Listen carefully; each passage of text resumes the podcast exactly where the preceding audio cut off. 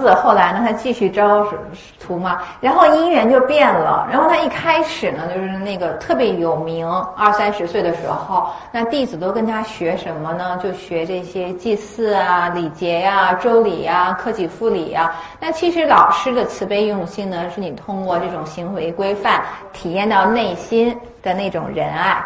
但后来呢，他再来教的时候呢，大家都来跟他学，然后他就开始公开讲仁。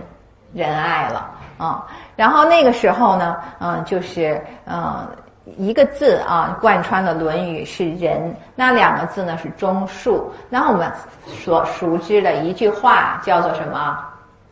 己所不欲，勿施于人。对，这个是孔夫子他的一个精神的内核，也就是我们最后把它简缩成四个字，叫儒家正心，就是儒家的精神。是要来反观、反省和反正，就是内正自己的心的，就是正心，把一颗心嘛放端正。如果心端正的样子是什么样子？自己的心现在端正吗？他讲的是没有杂染、没有情绪的心。如果你的心有任何的情绪在里头，这颗心它不是端正的心。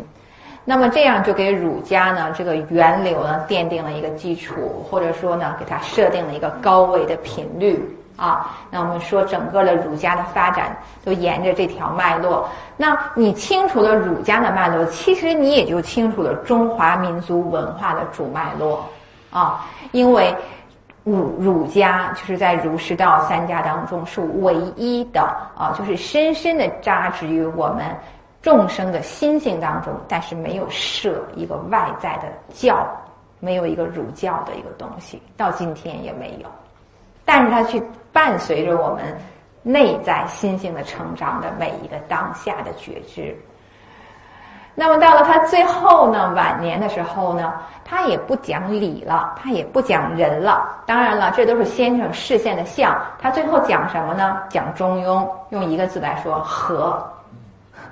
就是天下大同了，真的和了。那这个和是怎么实现的呢？是先生自己走过了一条路，当他在自己内在显现出来了这种和的时候，他把它在显象在外在的时候，他内在的那个高度的和谐投影在外在的时候，由此和谐了。对他从那个理是有形，看到理的背后，人是在有形和无形的临界。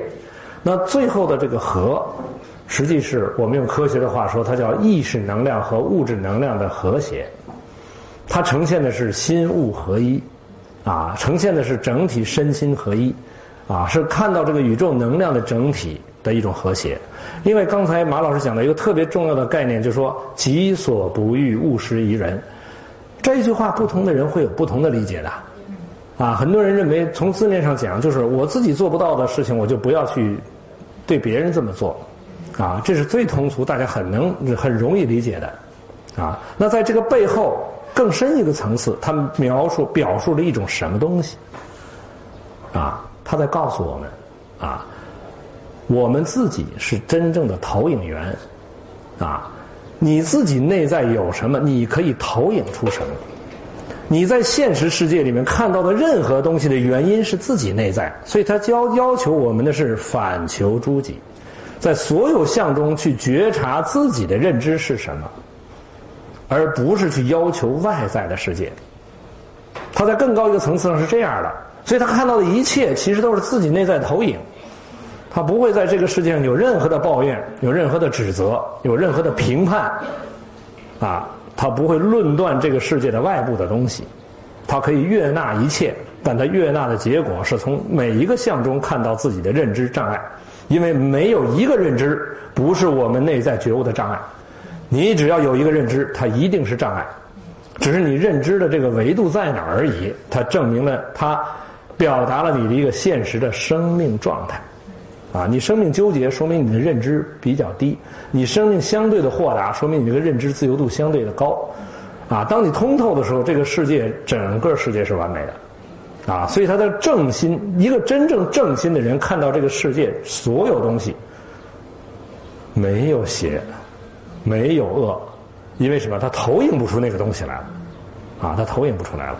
我们看到的一切全是内在纠结的投影啊，在这个佛教叫业力现前啊，因为那些认知就是所谓的业，就是我们阿赖耶识里边我们所有的那些认知，也叫量子纠结啊。有什么样的纠结，我们就会呈现投影出什么样的相啊。所以“己所不欲，勿施于人”这句话啊，我们要理解到最通透的深层的时候，就知道这个世界外边根本没有东西，全在内在。用地藏菩萨的话说：“地狱不空，誓不成佛。”太科学了。只要他看到外面还有一个鬼，就说明他心里有一个鬼；只要他心里还有一个鬼，他就不是佛。啊，只有他自己内在全部宁静啊，全部没有一念所执，他看到的这个世界是涅槃寂静。啊，传承中华文化，开启智慧人生。